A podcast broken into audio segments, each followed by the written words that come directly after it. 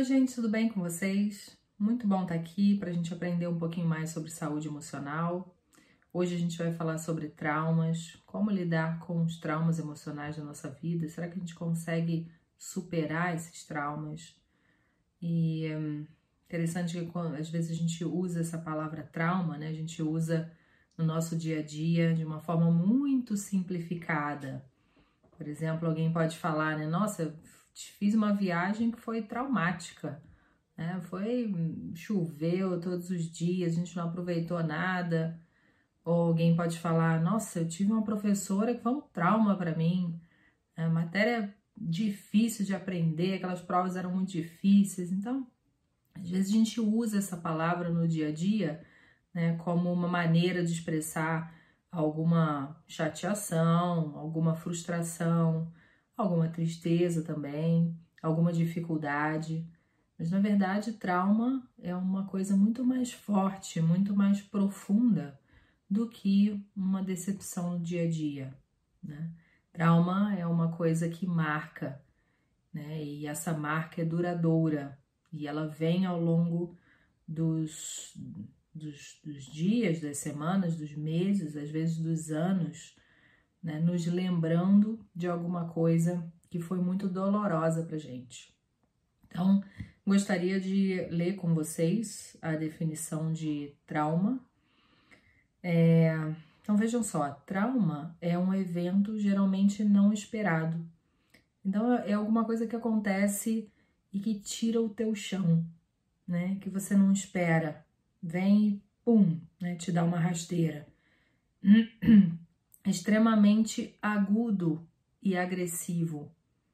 Então, algo que te marca muito, que gera uma resposta emocional forte, externa ou interna. Externa ou interna por quê, né? Porque às vezes em situações é, de muito sofrimento na nossa vida, né, a gente pode ter uma reação externa, chorar, é, gritar, conversar com alguém.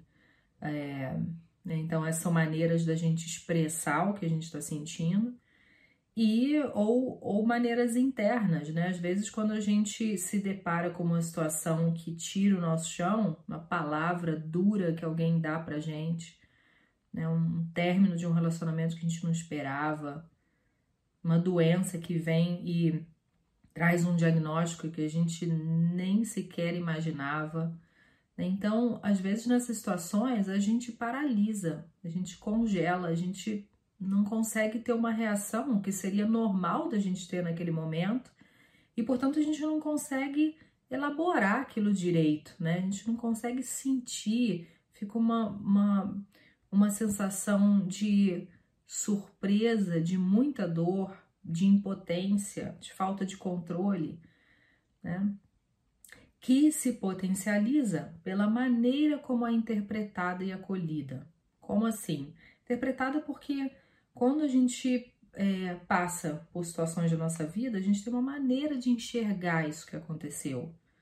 Né? Então, vamos supor, pegando aí o, a ideia do término do relacionamento, eu posso ter uma ideia de que, ah, puxa, está sendo muito doloroso mesmo para mim, é muito difícil ouvir que essa pessoa não gosta mais de mim.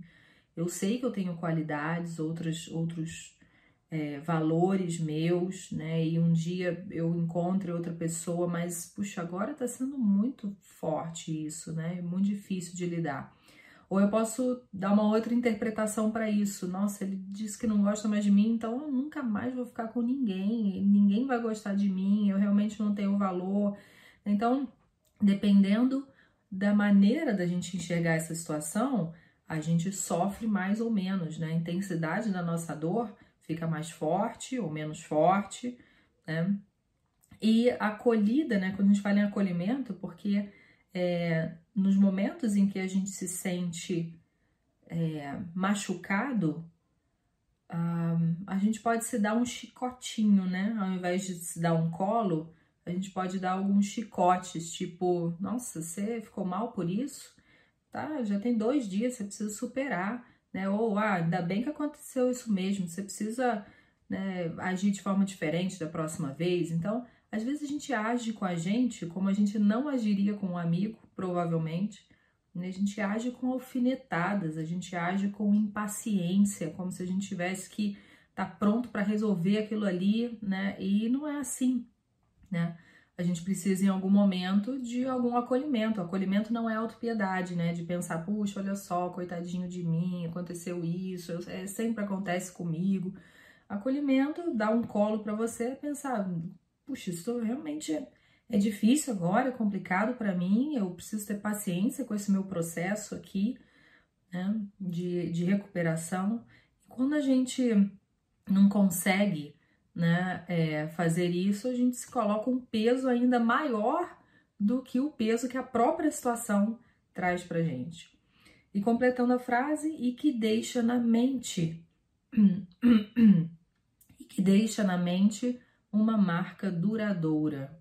Então, quando a gente pensa em trauma, a gente pensa como se fosse um machucado que não cicatrizou, né? uma ferida aberta e que de tempo em tempo vem tentando sair, né? Tentando sair no sentido de levar a gente, né, do, do inconsciente para o consciente, né? Às vezes a gente começa a pensar numa coisinha que, que realmente nos machucou, mas a gente coloca para baixo do tapete novo, não quer pensar, não quer sentir, não quer né, ter nenhum desconforto ali. Mas quando a gente pensa em recuperação emocional, é, não é possível que a gente tenha uma recuperação emocional sem pensar sobre o que aconteceu, sem sentir, sem expressar, sem experimentar, sem validar, sem se dar um colo e aceitar. Né? Então, enquanto a gente não consegue fazer isso, a gente enterra, teoricamente, aquilo ali que a gente sentiu, mas não adianta, né? Porque o inconsciente vai tentando trazer para o consciente aquilo para que em algum momento você consiga sentir e passar por esse processo para então você ter um alívio daquilo, né? Então essa essa marca duradoura, né? Essa ferida aberta que de tempo em tempo então volta e você relembra coisas que foram dolorosas e sente de novo, né? E acrescenta uma dor a uma situação atual né, que aconteceu, mas que você não elaborou.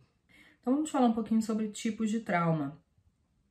Nós podemos passar por traumas agudos e traumas crônicos. O trauma agudo é uma experiência pontual, algo que aconteceu uma única vez, né? Então você foi assaltado, você é, sofreu um abuso sexual uma vez, você passou por uma experiência de abuso físico, né? Então você foi demitido, né? Então é algo pontual, algo agudo que não minimiza a sua experiência de trauma, tá? E uh, a gente pode pensar em traumas crônicos, que são experiências que ocorreram repetidas vezes na vida. Especificamente, a gente pensa muito é, em experiências de abuso emocional, né? Porque uh, são experiências que levam para aquela pessoa uma, é, uma humilhação constante, é, uma ameaças constantes, inadequadas, ah, palavras duras, né, palavras rígidas que machucam, que alfinetam, né?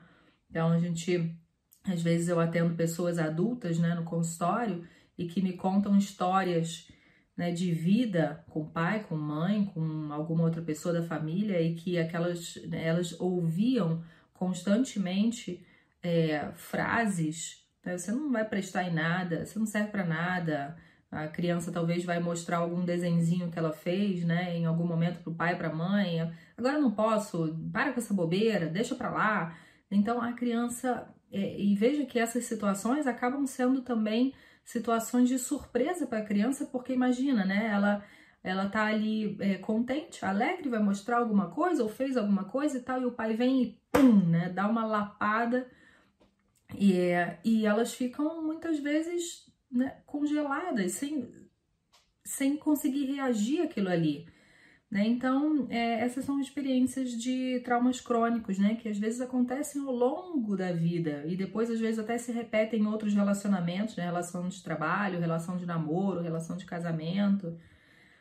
E é, a gente tem, a gente pode pensar em vários tipos de trauma, né? Trauma tem uma, uma gama ampla de, é, de situações possíveis de serem é, transformadas em traumas, né? A gente pode pensar em perdas, né? Quando morre alguém, a gente se separa, né? Separações, términos de relacionamento, desemprego, perda da saúde, né? Vem uma doença que você nem imaginava, abusos, né? Como eu comentei, abusos sexuais, abusos físicos, abuso emocional, as humilhações, as cobranças, as ameaças, e também traumas situacionais, né? Um assalto, um sequestro, um acidente, a pandemia, né? Que veio e de uma noite para o dia a gente precisou ficar em casa e sem ver as pessoas que a gente gosta, né? Sem ir para trabalho, sem ir para escola, enfim. Então, essas são situações que podem se transformar em traumas dependendo, como a gente mencionou anteriormente, né? Da maneira com que a gente enxerga, do que a gente consegue sentir daquilo ali,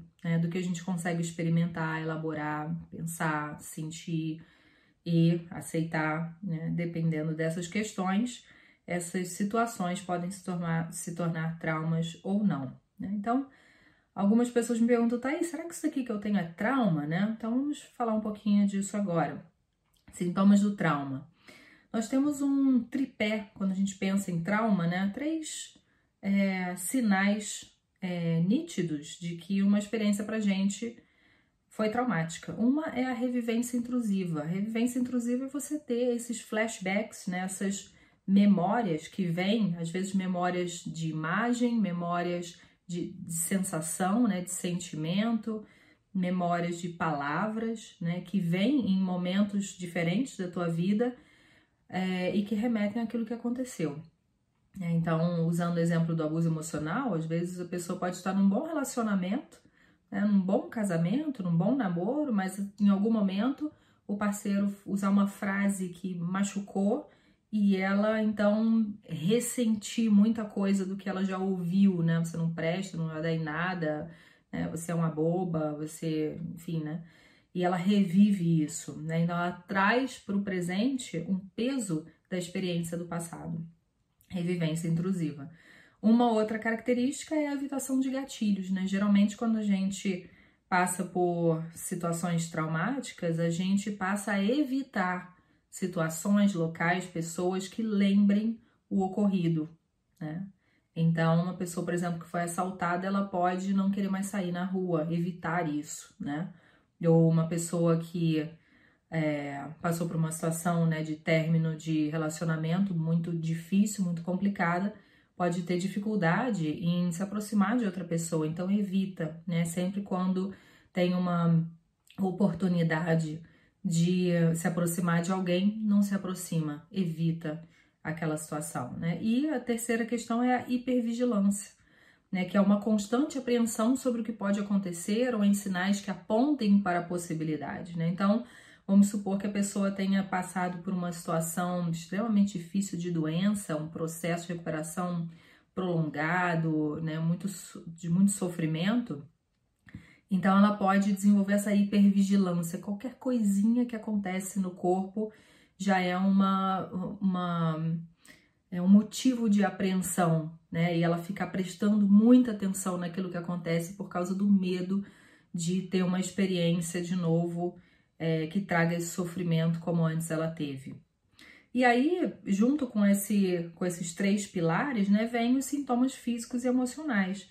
A insônia, né, ou hipersonia em algumas pessoas, né, um aumento de sono, ficar muito sonado durante o dia, é, pesadelos sobre o ocorrido ou não, taquicardia devido à ansiedade, né, a pessoa às vezes fica com o coração acelerado, principalmente em situações é, que tragam para ela essa lembrança de, de é, situações difíceis do passado, dores no corpo por causa do excesso de tensão, né, fadiga, falta de concentração, porque a pessoa fica tão concentrada na, é, na, na tentativa de controlar a vida, né, para que novas surpresas desagradáveis não aconteçam, que ela às vezes pode ter essa dificuldade em se concentrar em coisas que ela tem que fazer, em tarefas, em leituras, em conversas, né? enfim. E sintomas emocionais também, né? Um aumento de ansiedade, essa sensação, né, de estar apreensivo o tempo todo, de que alguma coisa vai acontecer, medo, né, o medo de que aconteça de novo aquilo ali, a culpa, a pessoa pode ficar pensando muito né, no que poderia ter feito para evitar. Puxa, se eu tivesse cuidado mais da minha saúde, eu não teria tido aquela doença. Então, ela se fica, fica se corroendo com aquela culpa. Vergonha, né? Que vergonha desse aborto que eu sofri. Que vergonha desse término de relacionamento. Que vergonha estar tá separada agora. Que vergonha, né, tantas coisas. E ela, então é, acaba, né, que é um, uma outra bolinha aí, né, do isolamento, pode acabar se isolando também por conta dessa vergonha.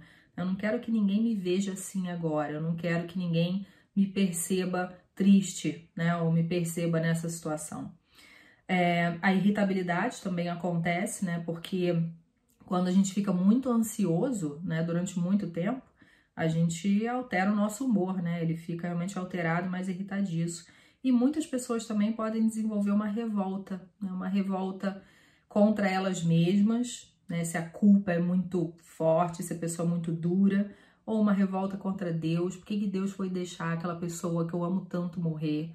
Né? Então eu não quero mais saber dele, eu não quero mais conversar com ele. Então a revolta pode ser uma reação ao sentimento de injustiça pelo que aconteceu, eu não merecia aquilo, né? e é, ser uma reação àquilo que aconteceu. Então, é, vamos pensar um pouquinho né, sobre o que, que a gente pode fazer com isso tudo. E um primeiro ponto é você tentar conseguir validar o seu processo de luto. Tá explícito está falando de luto, né? É, estamos falando só de morte? Não, porque quando a gente sofre um trauma, a gente sofre uma perda, né? A perda, por exemplo, né? Você, você perde o trabalho, você perde uma estabilidade né, financeira, você perde um relacionamento e perde a experiência de, de estar ali seguro naquele relacionamento, de ser amado, né? Então a gente perde algumas coisas e no processo de perda a gente sofre o luto.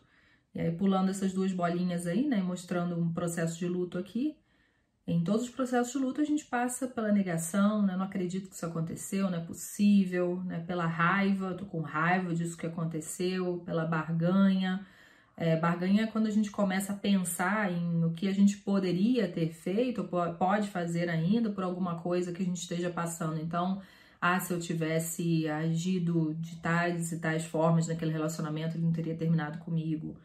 Né? Então a gente fica ali meio que barganhando porque a gente não está aceitando que a gente perdeu. E quando a gente começa a ver que a gente perdeu mesmo alguma coisa, né, a gente se sente triste. Então vem a tristeza, até que a gente começa a se aproximar da aceitação. E aceitação não é você gostar do que aconteceu, mas é você pensar que ah, aquilo realmente aconteceu e agora o mais importante é você pensar no que você pode fazer por isso, por você, pela sua vida, por essa situação. Né? Então a gente passa por tudo isso, né? E reconhecer que a gente passa por tudo isso é um primeiro passo. Né? É normal, é natural que você passe por essas situações, né? Ao invés de ficar tentando se esquivar delas o tempo todo. Um segundo passo é você se lembrar e sentir né, daquilo que aconteceu para aliviar o sofrimento. Então, como eu já falei anteriormente, às vezes a gente fica colocando tudo para baixo do tapete, né? E a gente não quer sentir, a gente não quer lembrar, porque a gente não quer se sentir desconfortável e sofrer. Mas, assim como quando a gente dá uma topada, né? Com o dedinho na quina de um móvel, dói, a gente às vezes grita e esfrega e depois vai ficar roxo, vai ficar esverdeado, vai ficar amarelado até passar e, e aquilo se resolver. É, quando a gente tem traumas emocionais, quando a gente lida com esses sofrimentos da vida, né, e, e emocionais, a gente precisa passar por esse processo, né? Processo de lembrar, de sentir, de falar, até que aquela, aquela dor vai se tornando um pouquinho menor e vai aliviando com o tempo e com o que você faz com isso.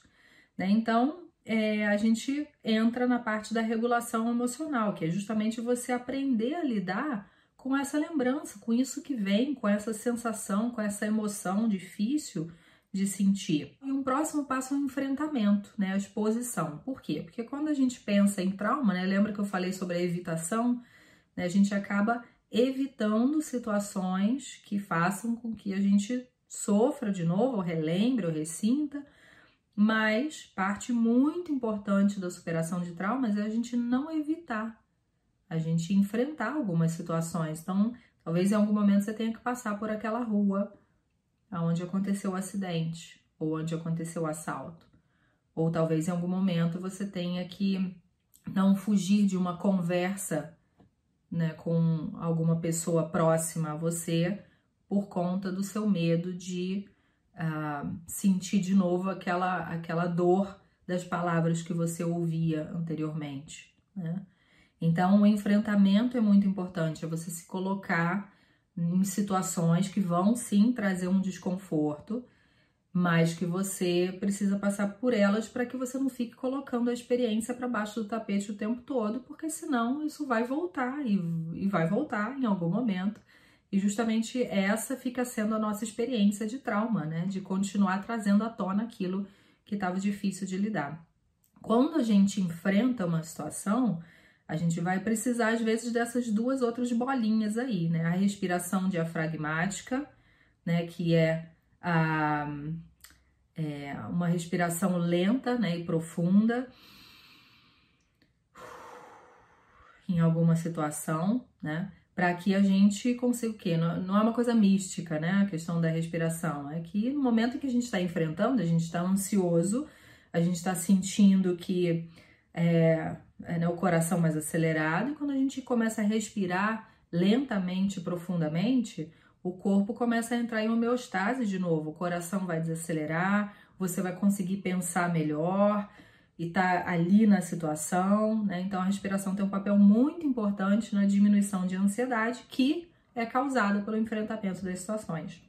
E regulamento, é, desculpa, relaxamento muscular progressivo é também uma, uma técnica que a gente às vezes usa quando a gente está em uma situação que causa muita tensão, às vezes a gente não consegue fazer isso no meio da rua, mas se você estiver em casa, por exemplo, em algum outro lugar, você pode usar essa técnica que é você tensionar e distensionar os músculos do seu corpo, começando, né, a gente geralmente começa do rosto, no pescoço, ombros, braços, peito, barriga, pernas, pé.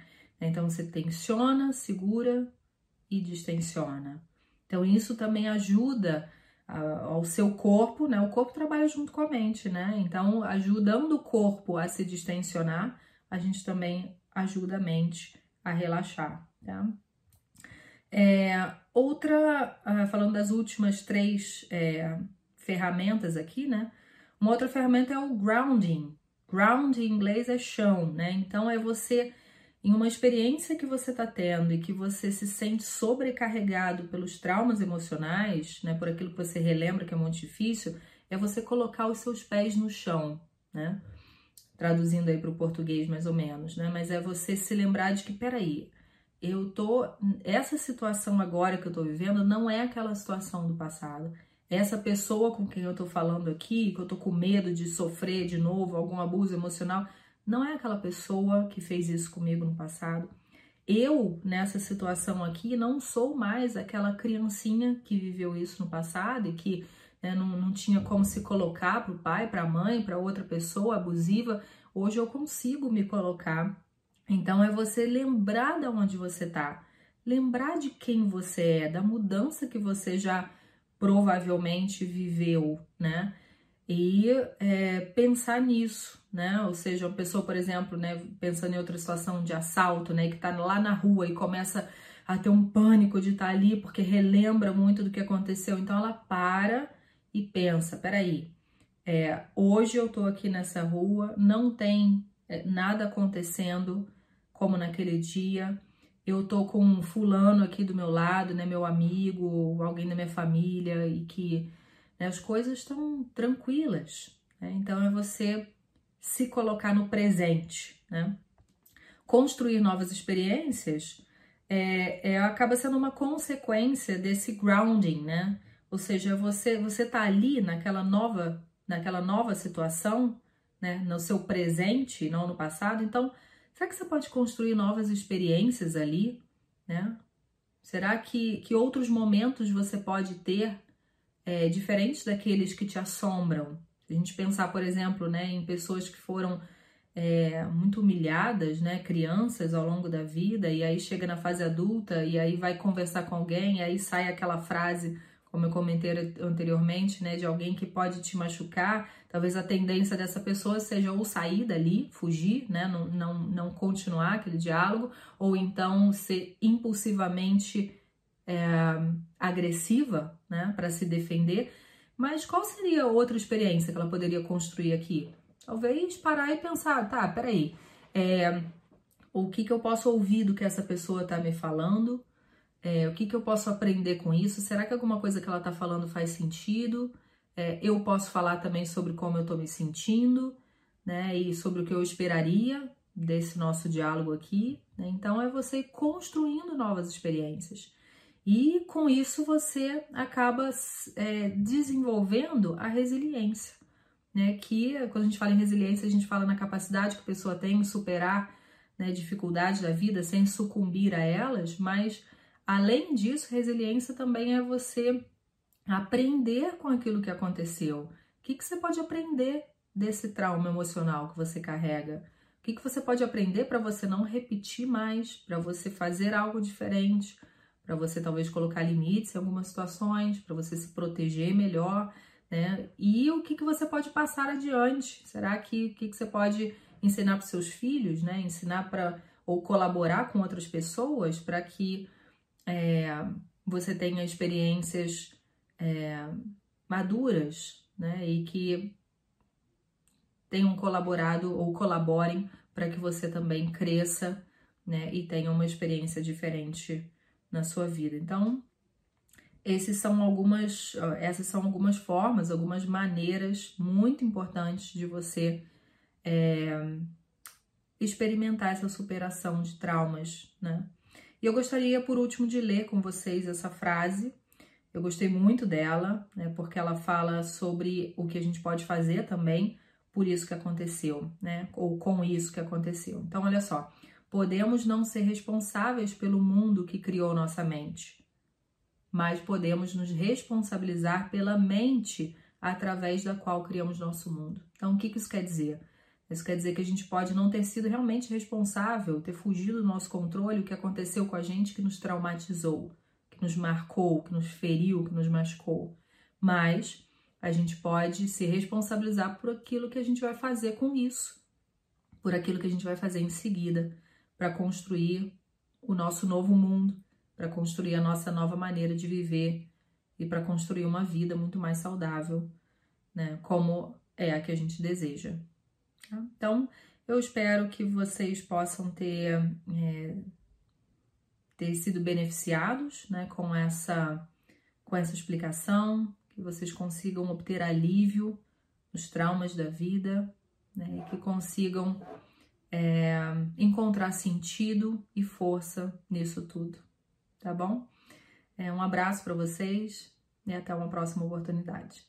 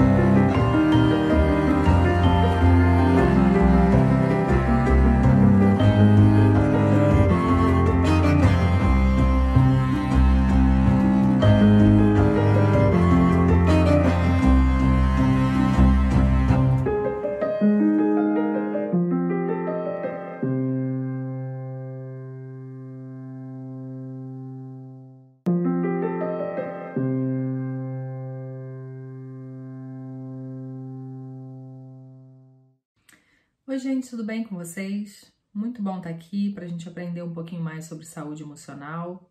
Hoje a gente vai falar sobre traumas, como lidar com os traumas emocionais da nossa vida. Será que a gente consegue superar esses traumas? E hum, interessante que às vezes a gente usa essa palavra trauma, né? A gente usa no nosso dia a dia de uma forma muito simplificada. Por exemplo, alguém pode falar, né? Nossa, fiz uma viagem que foi traumática. Né? Foi choveu todos os dias, a gente não aproveitou nada.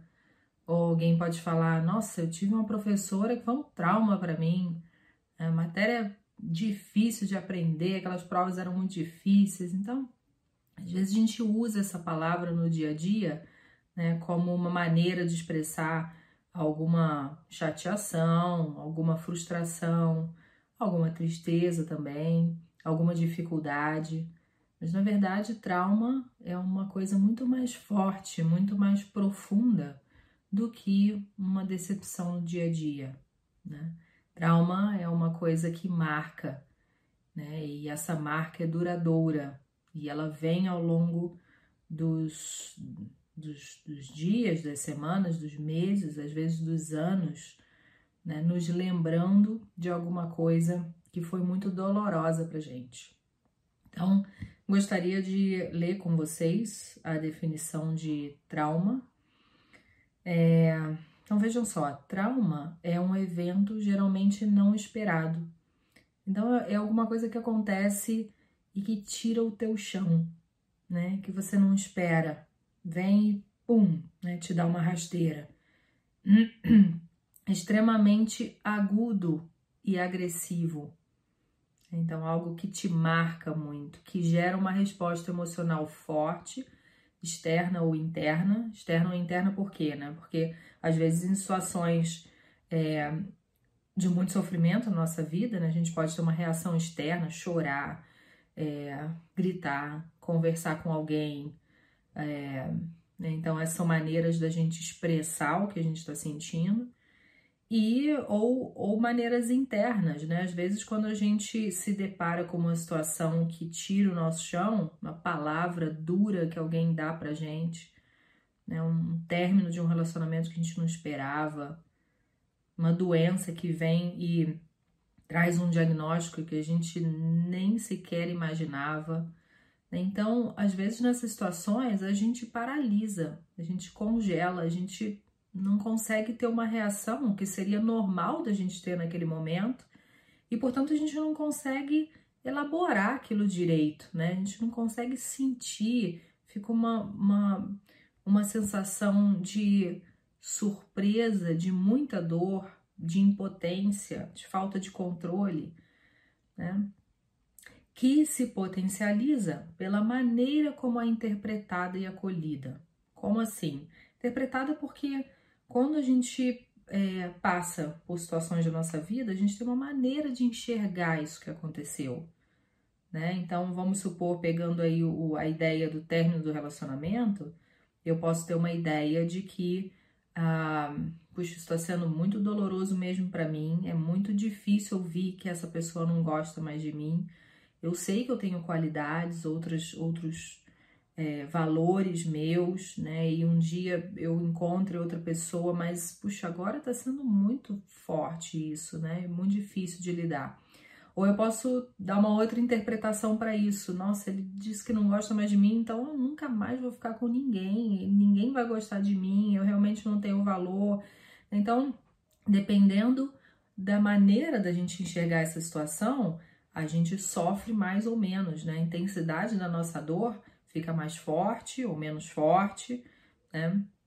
E acolhida, né? Quando a gente fala em acolhimento, porque é, nos momentos em que a gente se sente é, machucado, um, a gente pode se dar um chicotinho, né? Ao invés de se dar um colo, a gente pode dar alguns chicotes, tipo, nossa, você ficou mal por isso? Tá, já tem dois dias, você precisa superar né? Ou, ah, ainda bem que aconteceu isso mesmo, você precisa né, agir de forma diferente da próxima vez. Então, às vezes a gente age com a gente como a gente não agiria com um amigo, provavelmente, né? a gente age com alfinetadas, a gente age com impaciência, como se a gente tivesse que estar tá pronto para resolver aquilo ali, né? E não é assim, né?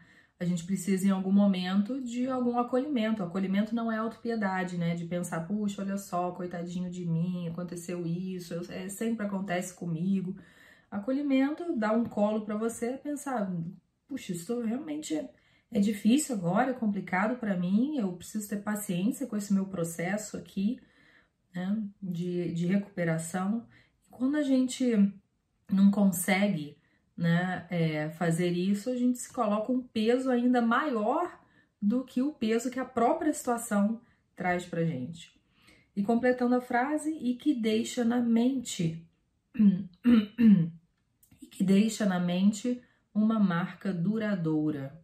Então, quando a gente pensa em trauma, a gente pensa como se fosse um machucado que não cicatrizou, né, uma ferida aberta e que de tempo em tempo vem tentando sair, né? Tentando sair no sentido de levar a gente, né, do, do inconsciente para o consciente, né? Às vezes a gente começa a pensar numa coisinha que, que realmente nos machucou, mas a gente coloca para baixo do tapete novo, não quer pensar, não quer sentir, não quer né, ter nenhum desconforto ali.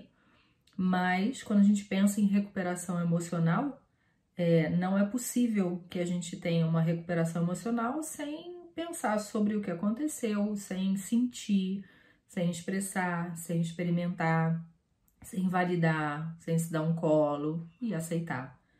Né? Então, enquanto a gente não consegue fazer isso, a gente enterra, teoricamente, aquilo ali que a gente sentiu, mas não adianta, né? Porque o inconsciente vai tentando trazer para o consciente aquilo para que em algum momento você consiga sentir e passar por esse processo para então você ter um alívio daquilo né? Então essa essa marca duradoura, né? Essa ferida aberta que de tempo em tempo então volta e você relembra coisas que foram dolorosas e sente de novo, né? E acrescenta uma dor a uma situação atual, né, que aconteceu, mas que você não elaborou. Então vamos falar um pouquinho sobre tipos de trauma nós podemos passar por traumas agudos e traumas crônicos. O trauma agudo é uma experiência pontual, algo que aconteceu uma única vez, né? Então você foi assaltado, você é, sofreu um abuso sexual uma vez, você passou por uma experiência de abuso físico, né? Então você foi demitido, né? Então é algo pontual, algo agudo que não minimiza a sua experiência de trauma, tá? E a gente pode pensar em traumas crônicos, que são experiências que ocorreram repetidas vezes na vida. Especificamente, a gente pensa muito é, em experiências de abuso emocional, né? Porque são experiências que levam para aquela pessoa uma, é, uma humilhação constante, é, uma ameaças constantes, inadequadas, ah, palavras duras, né? palavras rígidas que machucam, que alfinetam, né? Então a gente, às vezes eu atendo pessoas adultas, né, no consultório e que me contam histórias, né, de vida com pai, com mãe, com alguma outra pessoa da família e que aquelas, né, elas ouviam constantemente é, frases, né, você não vai prestar em nada, você não serve para nada, a criança talvez vai mostrar algum desenzinho que ela fez, né, em algum momento para o pai, para a mãe. Agora não posso, para com essa bobeira, deixa para lá. Então a criança é, e veja que essas situações acabam sendo também situações de surpresa para a criança, porque imagina, né, ela ela tá ali é, contente, alegre, vai mostrar alguma coisa ou fez alguma coisa e tal, e o pai vem e pum, né, dá uma lapada e, e elas ficam muitas vezes né, congeladas, sem, sem conseguir reagir àquilo ali.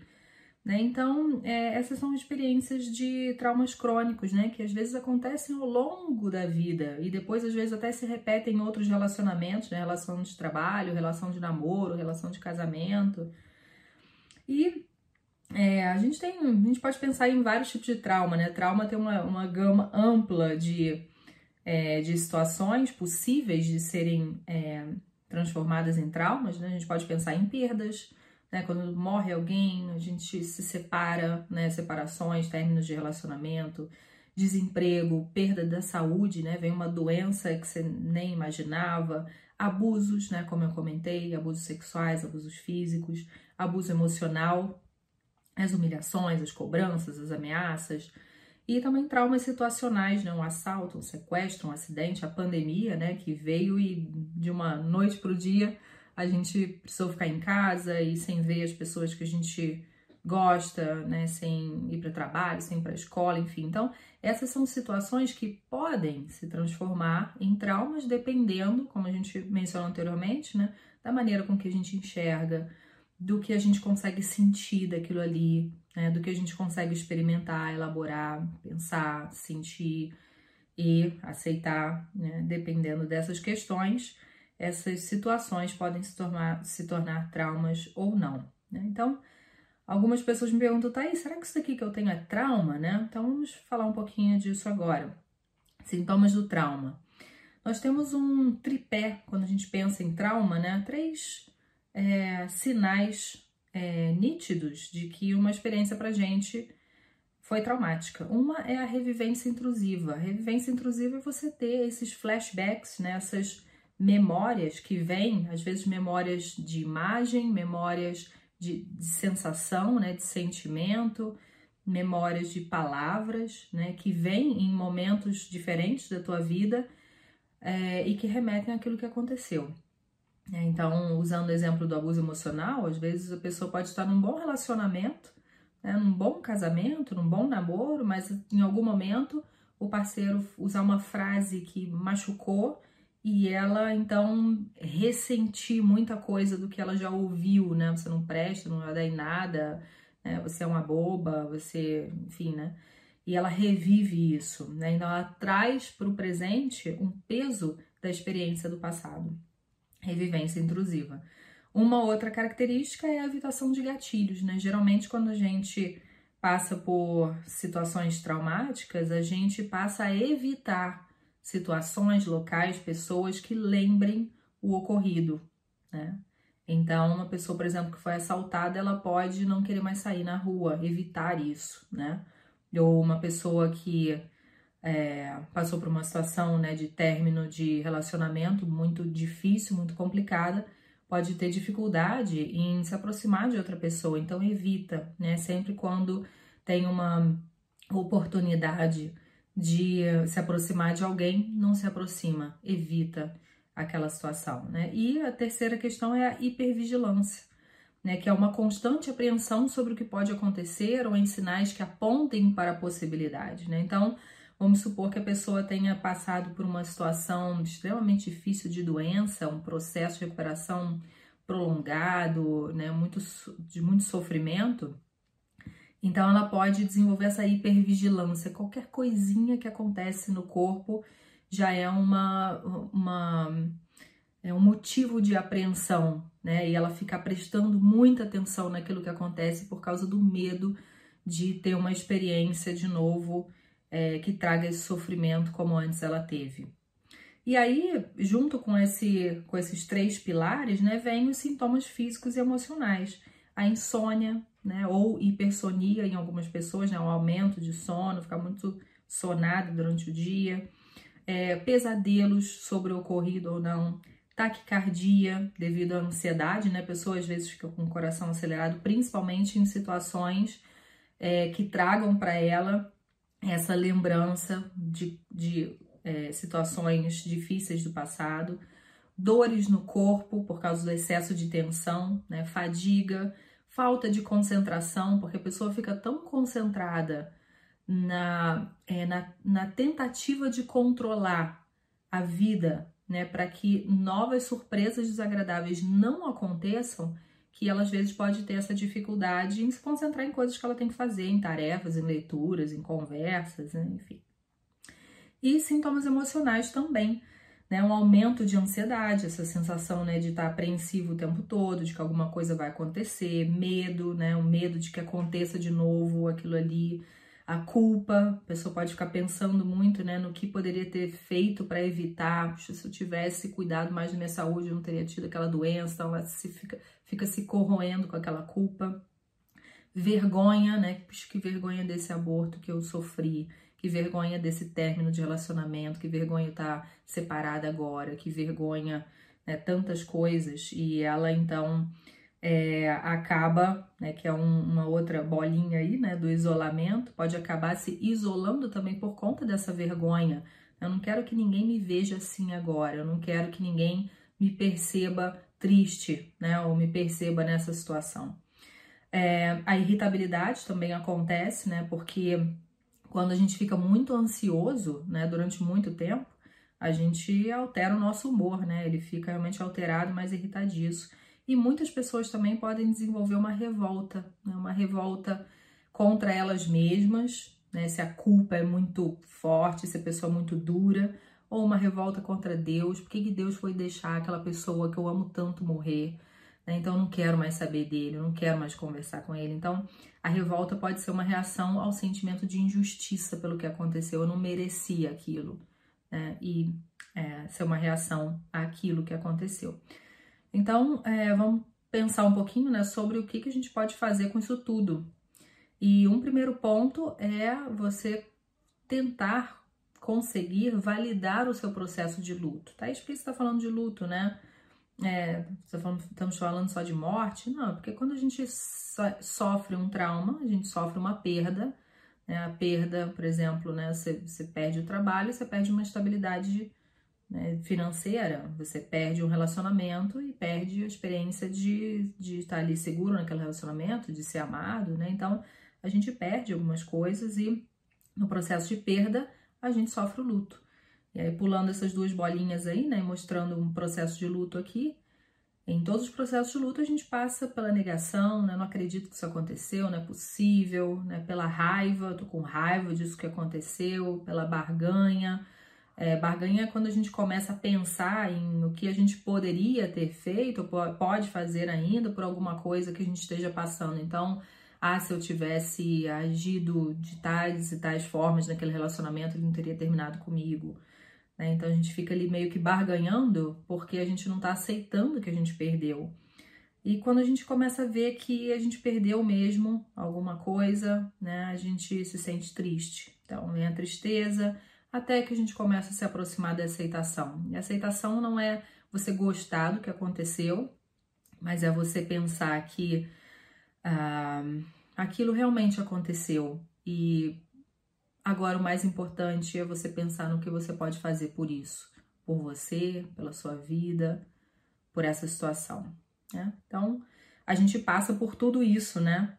E reconhecer que a gente passa por tudo isso é um primeiro passo. Né? É normal, é natural que você passe por essas situações, né? Ao invés de ficar tentando se esquivar delas o tempo todo.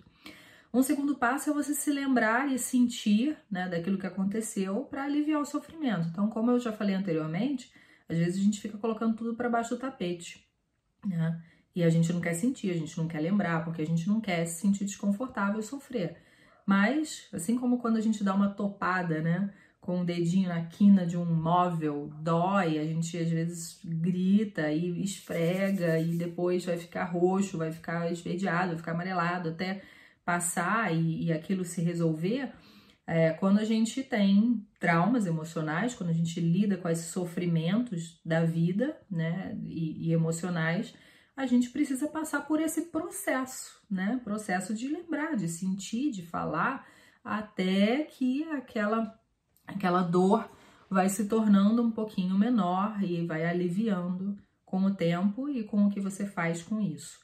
Né? Então, é, a gente entra na parte da regulação emocional, que é justamente você aprender a lidar com essa lembrança, com isso que vem, com essa sensação, com essa emoção difícil de sentir. E um próximo passo é o enfrentamento, né, a exposição. Por quê? Porque quando a gente pensa em trauma, né, lembra que eu falei sobre a evitação, né, a gente acaba evitando situações que façam com que a gente sofra de novo, ou relembre, ou ressinta, mas parte muito importante da superação de traumas é a gente não evitar, a gente enfrentar algumas situações. Então, Talvez em algum momento você tenha que passar por aquela rua onde aconteceu o acidente ou onde aconteceu o assalto. Ou talvez em algum momento você tenha que não fugir de uma conversa né, com alguma pessoa próxima a você por conta do seu medo de uh, sentir de novo aquela, aquela dor das palavras que você ouvia anteriormente. Né? Então, o enfrentamento é muito importante, é você se colocar em situações que vão sim trazer um desconforto, mas que você precisa passar por elas para que você não fique colocando a experiência para baixo do tapete o tempo todo, porque senão isso vai voltar e, e vai voltar em algum momento. E justamente essa fica sendo a nossa experiência de trauma, né? De continuar trazendo à tona aquilo que estava difícil de lidar. Quando a gente enfrenta uma situação, a gente vai precisar às vezes dessas duas outras bolinhas aí, né? A respiração diafragmática, né? Que é a, é, uma respiração lenta né, e profunda em alguma situação, né? Para que a gente consiga o quê? Não, não, é uma coisa mística, né? A questão da respiração. É que no momento que a gente está enfrentando, a gente está ansioso, a gente está sentindo que é, é né, o coração mais acelerado, e quando a gente começa a respirar lentamente, profundamente, o corpo começa a entrar em homeostase de novo, o coração vai desacelerar, você vai conseguir pensar melhor e tá ali na situação, né? Então a respiração tem um papel muito importante na diminuição de ansiedade que é causada pelo enfrentamento das situações. E regulamento, é, desculpa, relaxamento muscular progressivo é também uma, uma técnica que a gente às vezes usa quando a gente está em uma situação que causa muita tensão, às vezes a gente não consegue fazer isso no meio da rua, mas se você estiver em casa, por exemplo, em algum outro lugar, você pode usar essa técnica que é você tensionar e distensionar os músculos do seu corpo, começando, né, a gente geralmente começa do rosto, no pescoço, ombros, braços, peito, barriga, pernas, pé. Então você tensiona, segura e distensiona. Então, isso também ajuda uh, ao seu corpo, né? O corpo trabalha junto com a mente, né? Então, ajudando o corpo a se distensionar, a gente também ajuda a mente a relaxar, tá? É, outra, uh, falando das últimas três é, ferramentas aqui, né? Uma outra ferramenta é o grounding. Ground em inglês é chão, né? Então é você em uma experiência que você está tendo e que você se sente sobrecarregado pelos traumas emocionais, né, por aquilo que você relembra que é muito difícil, é você colocar os seus pés no chão, né? Traduzindo aí para o português mais ou menos, né? Mas é você se lembrar de que, peraí, eu tô. Essa situação agora que eu tô vivendo não é aquela situação do passado. Essa pessoa com quem eu tô falando aqui, que eu tô com medo de sofrer de novo algum abuso emocional, não é aquela pessoa que fez isso comigo no passado. Eu, nessa situação aqui, não sou mais aquela criancinha que viveu isso no passado e que né, não, não tinha como se colocar para o pai, para a mãe, para outra pessoa abusiva. Hoje eu consigo me colocar.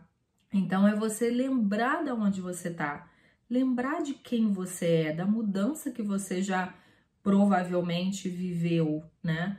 E é, pensar nisso, né? Ou seja, uma pessoa, por exemplo, né, pensando em outra situação de assalto, né, que tá lá na rua e começa a ter um pânico de estar tá ali porque relembra muito do que aconteceu. Então ela para e pensa: peraí, é, hoje eu tô aqui nessa rua, não tem é, nada acontecendo como naquele dia. Eu tô com um fulano aqui do meu lado, né, meu amigo, alguém da minha família, e que né, as coisas estão tranquilas. Né? Então é você se colocar no presente, né?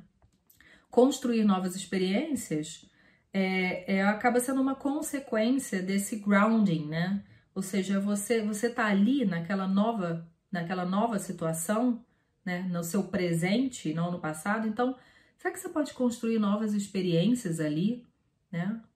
Será que, que outros momentos você pode ter é, diferentes daqueles que te assombram, a gente pensar, por exemplo, né, em pessoas que foram é, muito humilhadas, né, crianças ao longo da vida, e aí chega na fase adulta e aí vai conversar com alguém, e aí sai aquela frase como eu comentei anteriormente, né, de alguém que pode te machucar, talvez a tendência dessa pessoa seja ou sair dali, fugir, né, não, não, não continuar aquele diálogo, ou então ser impulsivamente é, agressiva, né, para se defender. Mas qual seria outra experiência que ela poderia construir aqui? Talvez parar e pensar, tá, peraí, é, o que, que eu posso ouvir do que essa pessoa está me falando? É, o que, que eu posso aprender com isso? Será que alguma coisa que ela está falando faz sentido? É, eu posso falar também sobre como eu estou me sentindo, né? E sobre o que eu esperaria desse nosso diálogo aqui. Né? Então, é você construindo novas experiências. E com isso você acaba é, desenvolvendo a resiliência, né? Que quando a gente fala em resiliência, a gente fala na capacidade que a pessoa tem de superar né, dificuldades da vida sem sucumbir a elas, mas Além disso, resiliência também é você aprender com aquilo que aconteceu. O que, que você pode aprender desse trauma emocional que você carrega?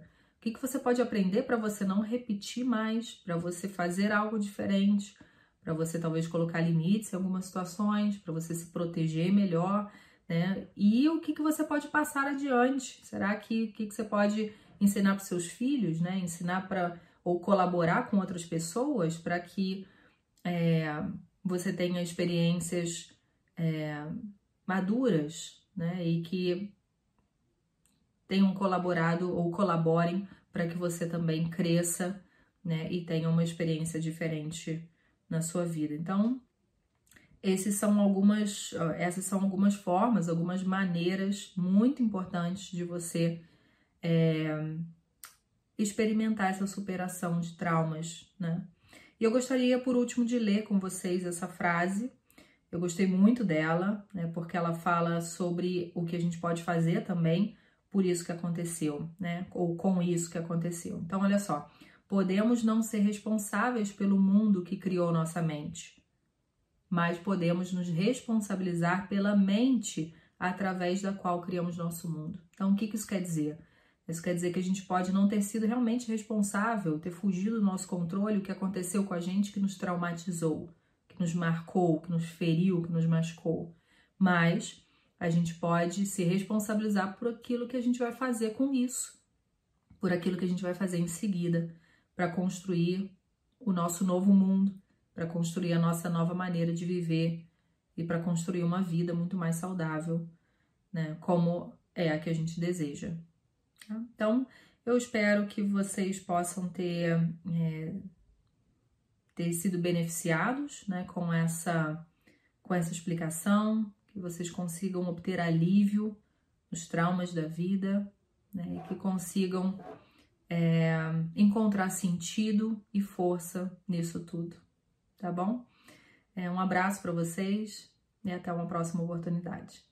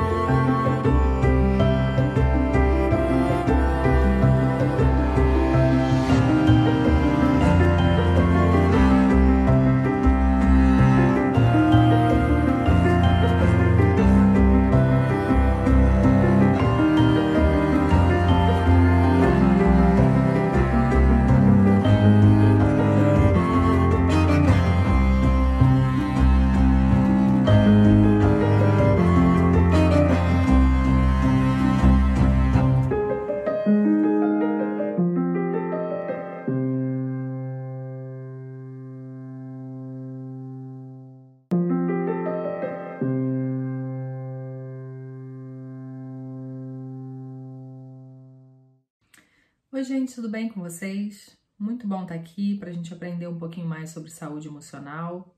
Hoje a gente vai falar sobre traumas, como lidar com os traumas emocionais da nossa vida. Será que a gente consegue superar esses traumas?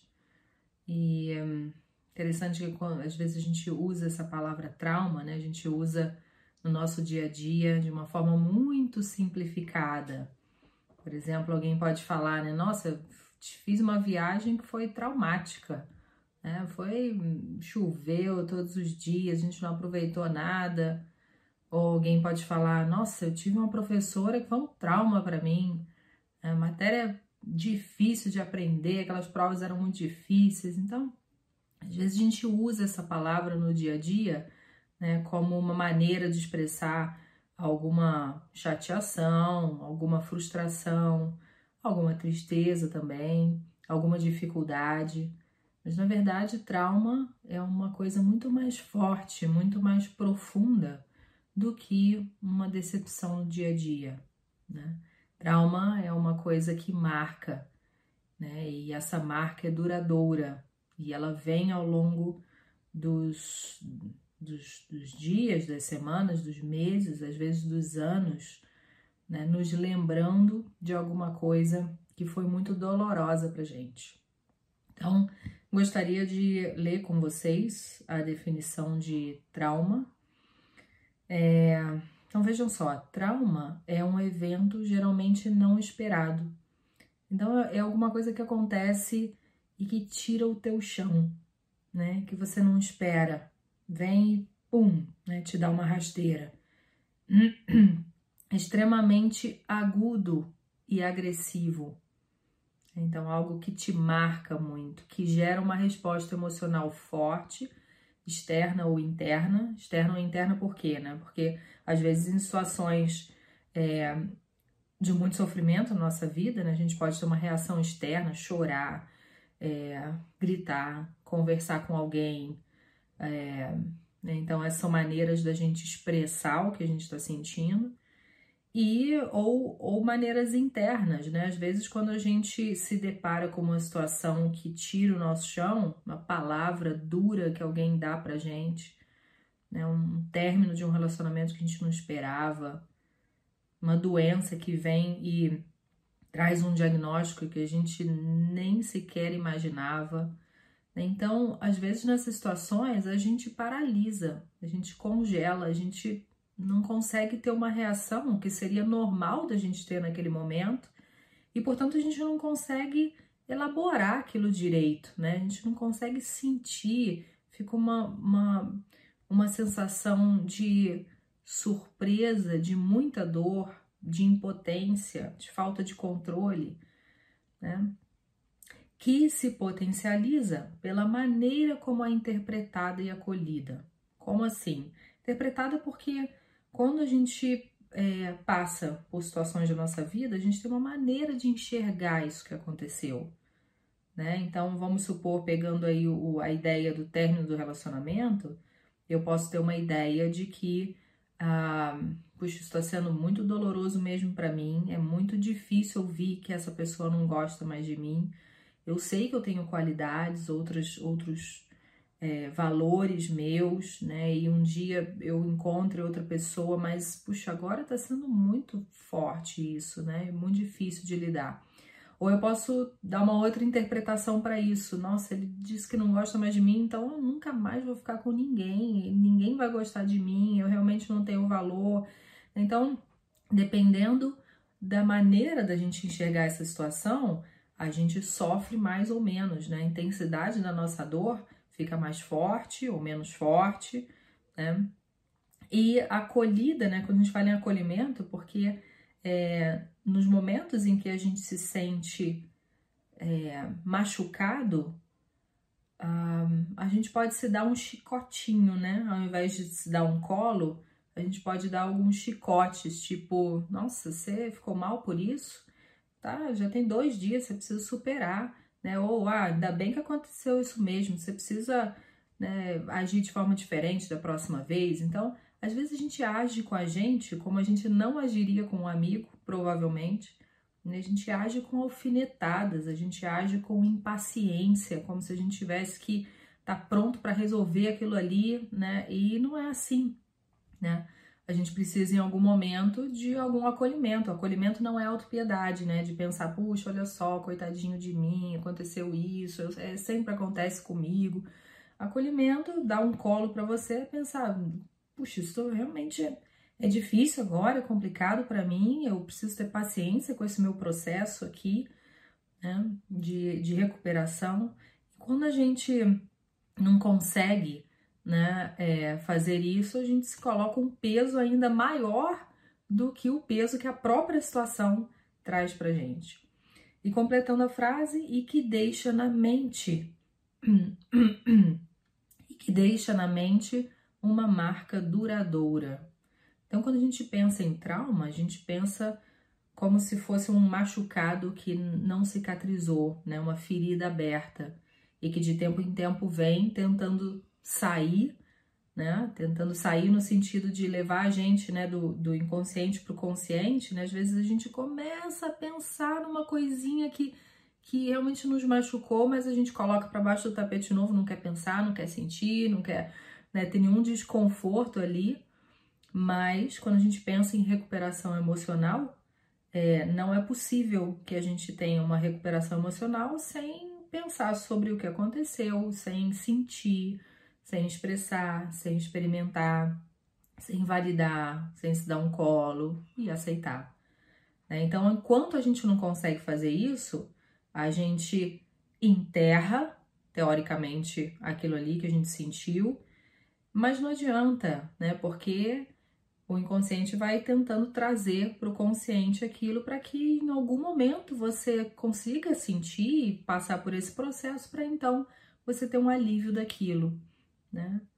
Então essa essa marca duradoura, né? Essa ferida aberta que de tempo em tempo então volta e você relembra coisas que foram dolorosas e sente de novo, né? E acrescenta uma dor a uma situação atual né, que aconteceu, mas que você não elaborou. Então vamos falar um pouquinho sobre tipos de trauma. Nós podemos passar por traumas agudos e traumas crônicos. O trauma agudo é uma experiência pontual, algo que aconteceu uma única vez, né? Então você foi assaltado, você é, sofreu um abuso sexual uma vez, você passou por uma experiência de abuso físico, né? Então, você foi demitido, né? Então, é algo pontual, algo agudo, que não minimiza a sua experiência de trauma, tá? E uh, a gente pode pensar em traumas crônicos, que são experiências que ocorreram repetidas vezes na vida.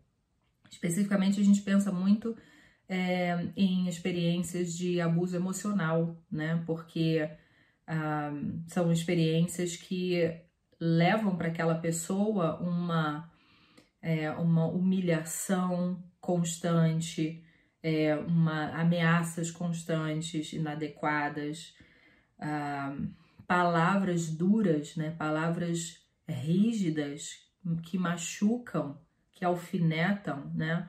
Então a gente, às vezes eu atendo pessoas adultas, né, no consultório e que me contam histórias né, de vida com pai, com mãe, com alguma outra pessoa da família e que aquelas né, elas ouviam constantemente é, frases né, você não vai prestar em nada, você não serve para nada. A criança talvez vai mostrar algum desenzinho que ela fez, né, em algum momento para o pai, para a mãe. Agora não posso, para com essa bobeira, deixa para lá.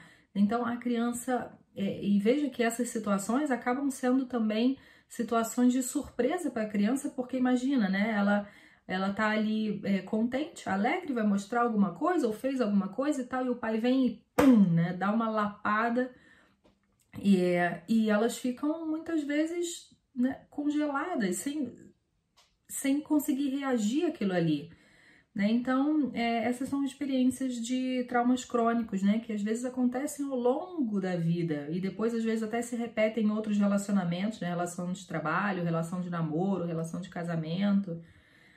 E é, a gente tem, a gente pode pensar em vários tipos de trauma, né? Trauma tem uma, uma gama ampla de, é, de situações possíveis de serem é, transformadas em traumas, né? A gente pode pensar em perdas, né? Quando morre alguém, a gente se separa, né? Separações, términos de relacionamento, desemprego, perda da saúde, né? Vem uma doença que você nem imaginava, abusos, né? Como eu comentei, abusos sexuais, abusos físicos, abuso emocional, as humilhações, as cobranças, as ameaças, e também traumas situacionais, né? Um assalto, um sequestro, um acidente, a pandemia, né? Que veio e de uma noite para o dia a gente precisou ficar em casa e sem ver as pessoas que a gente gosta, né? Sem ir para trabalho, sem ir para escola, enfim. Então, essas são situações que podem se transformar em traumas dependendo, como a gente mencionou anteriormente, né? Da maneira com que a gente enxerga, do que a gente consegue sentir daquilo ali,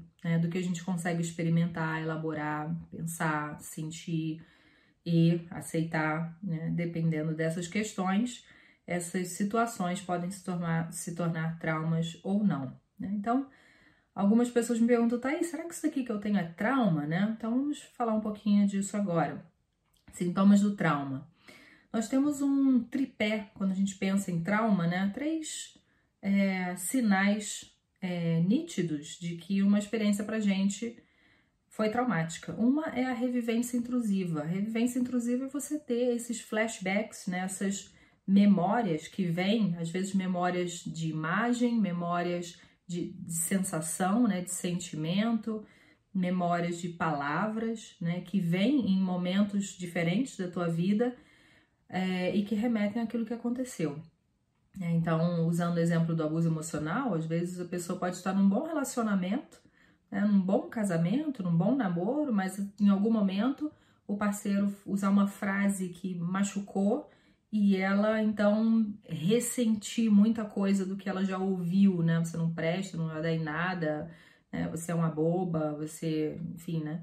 E ela revive isso, né? Então ela traz para o presente um peso da experiência do passado revivência intrusiva.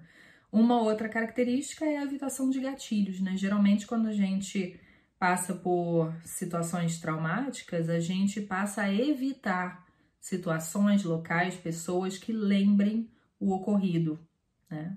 Então, uma pessoa, por exemplo, que foi assaltada, ela pode não querer mais sair na rua, evitar isso, né? Ou uma pessoa que é, passou por uma situação né, de término de relacionamento muito difícil, muito complicada, pode ter dificuldade em se aproximar de outra pessoa. Então evita, né? Sempre quando tem uma oportunidade de se aproximar de alguém, não se aproxima, evita aquela situação, né? E a terceira questão é a hipervigilância, né? Que é uma constante apreensão sobre o que pode acontecer ou em sinais que apontem para a possibilidade, né? Então, Vamos supor que a pessoa tenha passado por uma situação extremamente difícil de doença, um processo de recuperação prolongado, né, muito, de muito sofrimento. Então, ela pode desenvolver essa hipervigilância. Qualquer coisinha que acontece no corpo já é uma, uma é um motivo de apreensão, né? E ela fica prestando muita atenção naquilo que acontece por causa do medo de ter uma experiência de novo é, que traga esse sofrimento como antes ela teve. E aí, junto com, esse, com esses três pilares, né, vem os sintomas físicos e emocionais.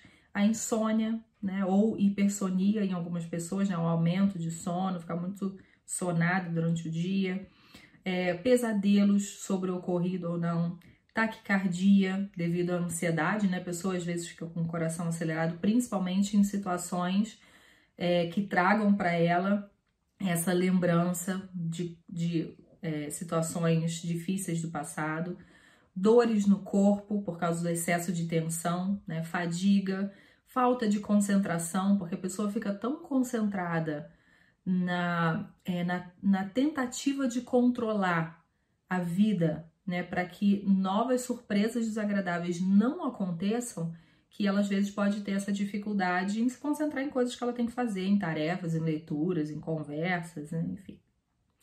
E sintomas emocionais também, né? Um aumento de ansiedade, essa sensação né, de estar apreensivo o tempo todo, de que alguma coisa vai acontecer, medo, né? O medo de que aconteça de novo aquilo ali, a culpa, a pessoa pode ficar pensando muito né, no que poderia ter feito para evitar. Puxa, se eu tivesse cuidado mais da minha saúde, eu não teria tido aquela doença. Então, ela se fica, fica se corroendo com aquela culpa.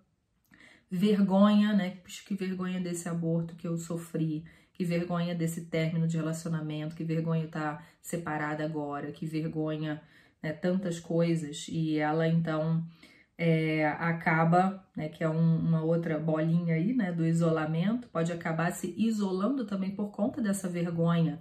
Eu não quero que ninguém me veja assim agora, eu não quero que ninguém me perceba triste, né, ou me perceba nessa situação. É, a irritabilidade também acontece, né, porque quando a gente fica muito ansioso, né, durante muito tempo, a gente altera o nosso humor, né, ele fica realmente alterado, mais irritadiço. E muitas pessoas também podem desenvolver uma revolta, né? uma revolta contra elas mesmas, né? se a culpa é muito forte, se a pessoa é muito dura, ou uma revolta contra Deus, por que Deus foi deixar aquela pessoa que eu amo tanto morrer? Né? Então eu não quero mais saber dele, eu não quero mais conversar com ele. Então a revolta pode ser uma reação ao sentimento de injustiça pelo que aconteceu, eu não merecia aquilo, né? e é, ser uma reação àquilo que aconteceu. Então, é, vamos pensar um pouquinho né, sobre o que, que a gente pode fazer com isso tudo. E um primeiro ponto é você tentar conseguir validar o seu processo de luto. Tá explícito está falando de luto, né? É, estamos falando só de morte? Não, porque quando a gente sofre um trauma, a gente sofre uma perda, né? A perda, por exemplo, né? Você, você perde o trabalho, você perde uma estabilidade né, financeira, você perde um relacionamento e perde a experiência de, de estar ali seguro naquele relacionamento, de ser amado, né? Então a gente perde algumas coisas e no processo de perda a gente sofre o luto.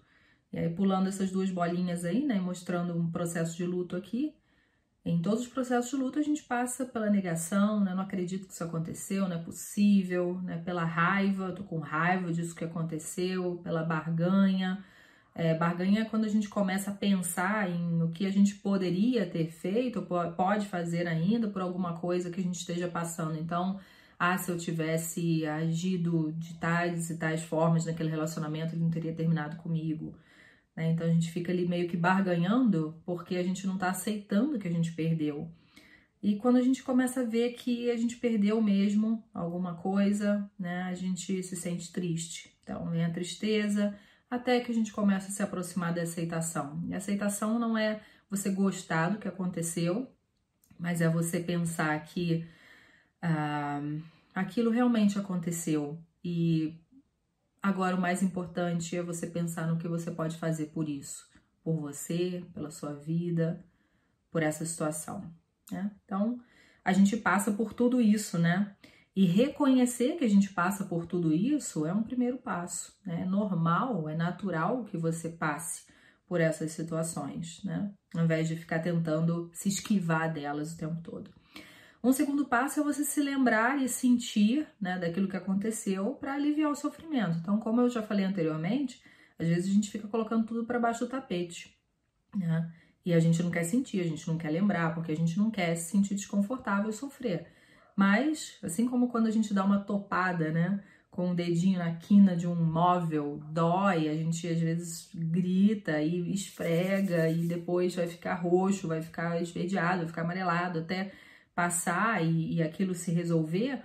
É, quando a gente tem traumas emocionais, quando a gente lida com esses sofrimentos da vida, né, e, e emocionais, a gente precisa passar por esse processo, né? Processo de lembrar, de sentir, de falar, até que aquela, aquela dor vai se tornando um pouquinho menor e vai aliviando com o tempo e com o que você faz com isso.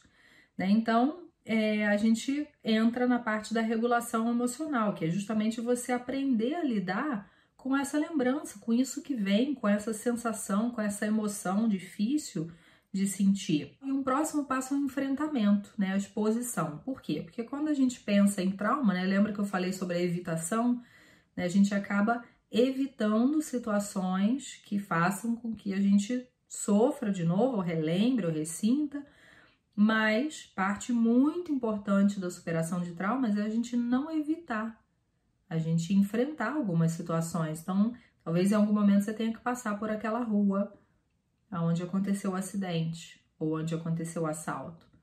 Ou talvez em algum momento você tenha que não fugir de uma conversa né, com alguma pessoa próxima a você por conta do seu medo de uh, sentir de novo aquela, aquela dor das palavras que você ouvia anteriormente. Né?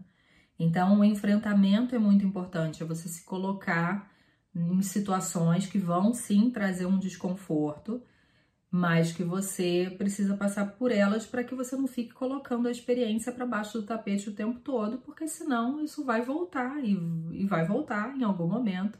E justamente essa fica sendo a nossa experiência de trauma, né? De continuar trazendo à tona aquilo que estava difícil de lidar.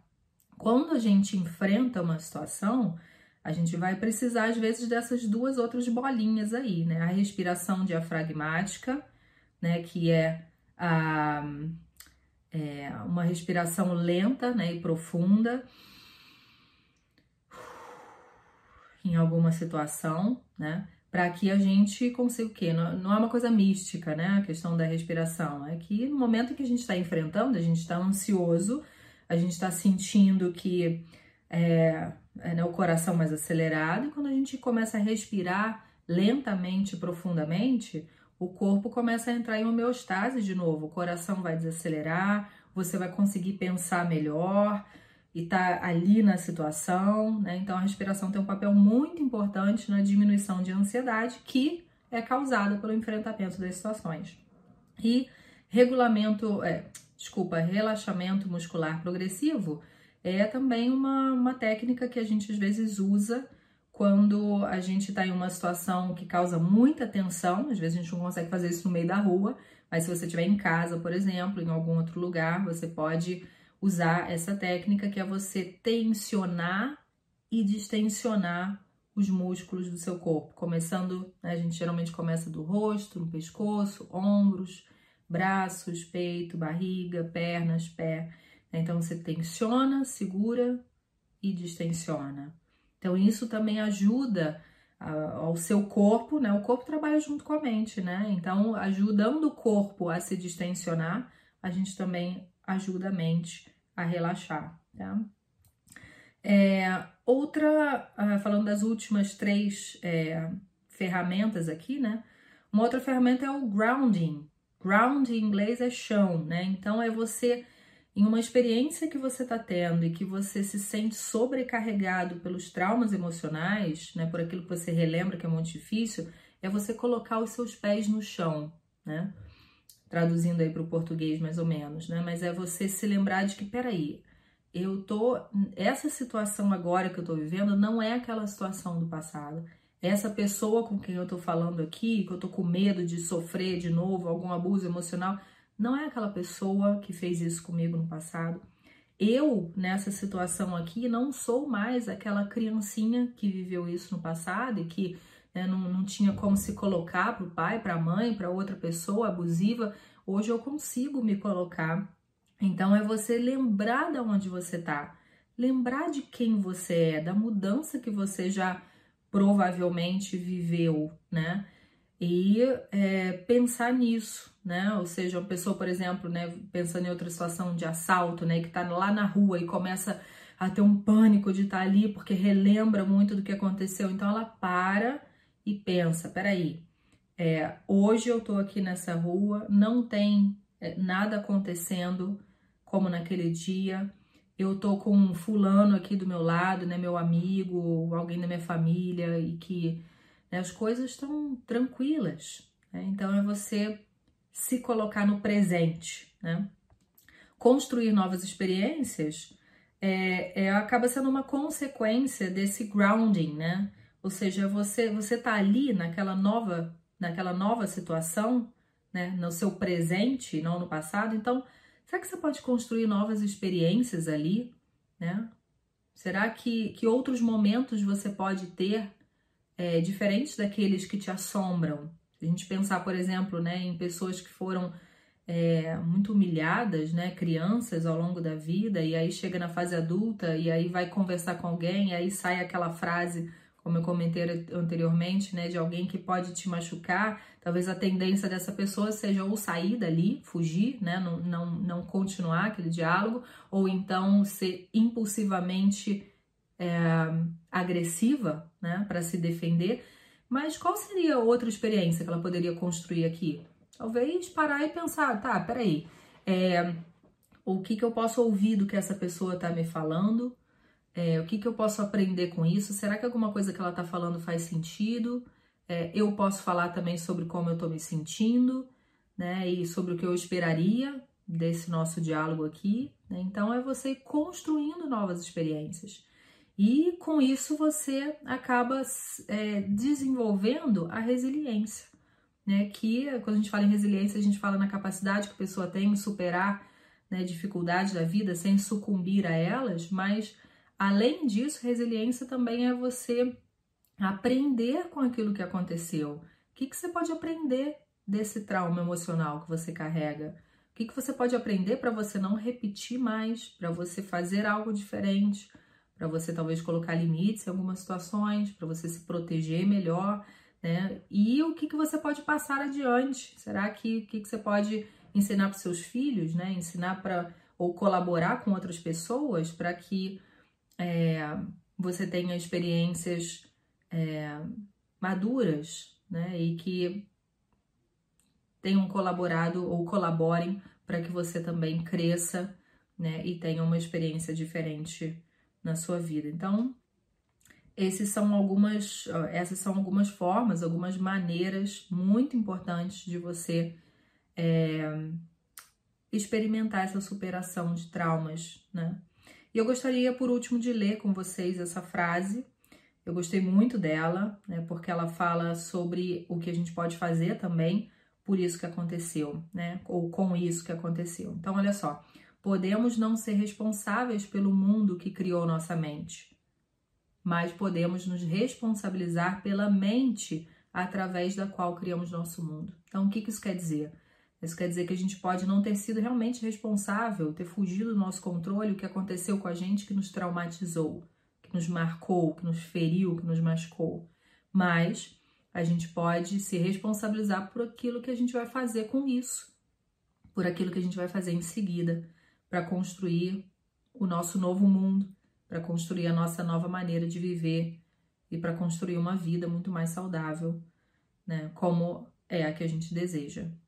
Então, eu espero que vocês possam ter, é, ter sido beneficiados né, com, essa, com essa explicação, que vocês consigam obter alívio nos traumas da vida, né, que consigam é, encontrar sentido e força nisso tudo, tá bom? É, um abraço para vocês e até uma próxima oportunidade.